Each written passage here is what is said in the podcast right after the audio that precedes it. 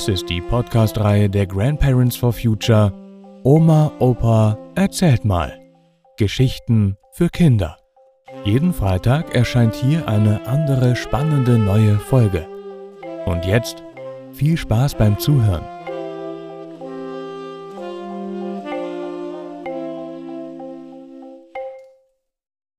Kuba-Krise und Mauerbau.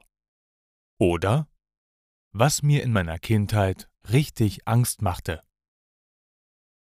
Ich war zehn Jahre alt, und in dem Alter hatte ich keine Angst mehr vor dem Teufel mit den drei goldenen Haaren, dem bösen Wolf im Wald und dem Räuber beim Wirtshaus im Spessart. Als richtiger Junge lachte ich schon über solche Geschichten und Märchen, aber da gab es doch zwei Situationen in meiner Kindheit, die mir mit zehn, elf Jahren richtig Angst gemacht haben. Aber wann bekommt man als großes Kind als großer Junge noch richtig Angst. Angst bekam ich dann, wenn ich spürte, dass meine Eltern nicht mehr weiter wussten und auch so etwas wie Angst hatten. Die Eltern sind doch groß und stark und beschützen einen, so dachte ich. Aber zweimal erlebte ich Vater und Mutter als richtig ängstlich. Es war Sommer, Sommer in Italien. Wir waren in den Seealpen in einem kleinen mittelalterlichen Dorf, Teurano, so richtig schön mit alten Häusern und Gassen mit kleinen Geschäften, in denen freundliche Menschen einen noch bedienten und Menschen mit Behinderungen noch Brötchen und Panini verkauften. Wir wohnten auch in einem ganz alten Haus aus großen Natursteinen. Richtig schön kühl bei der Hitze. Und morgens fuhren wir dann zum Strand nach Borghetto. Nachdem mein Vater mit viel Mühe einen Parkplatz für sein Auto gefunden hatte, ihr wisst ja, er war kein guter Fahrer, gingen wir von dort mit unseren Badesachen zum Strand.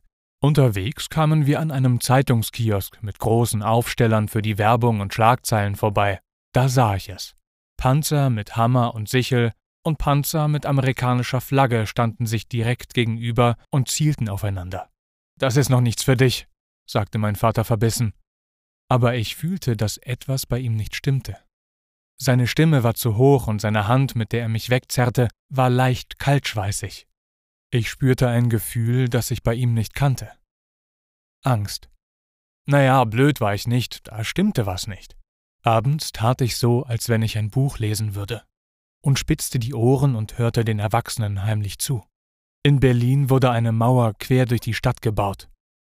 Ost- und West-Berlin wurden getrennt. Amerikaner und Sowjets standen sich am Brandenburger Tor und anderen Plätzen mit Panzern gegenüber. Die Erwachsenen nannten das Kalter Krieg. Ein bisschen Angst machte mir das schon.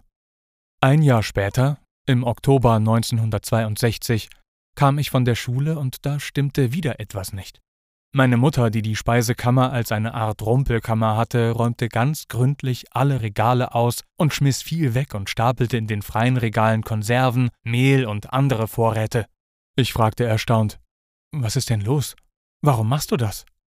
Da kam es nur knapp und unverständlich mit leichtem Zittern in der Stimme zurück. Es gibt wieder Krieg. Damit ließ sie mich dann stehen, und ich spürte es wieder. Da war Angst im Spiel.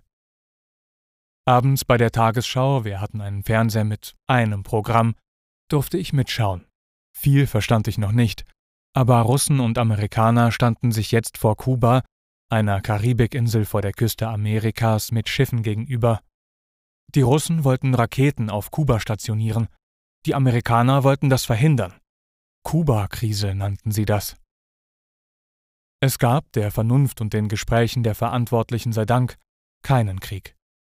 Aber das Gefühl, dass viele, auch meine Eltern, wirkliche Angst hatten im Kalten Krieg, das blieb ganz stark bei mir haften.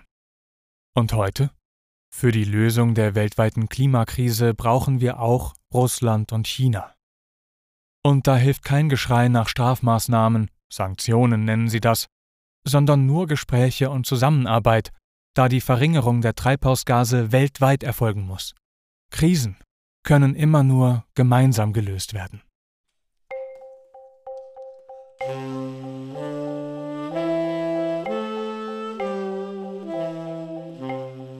Das war Kuba-Krise und Mauerbau. Oder was mir in meiner Kindheit richtig Angst machte. Gelesen von Matthias Wieck.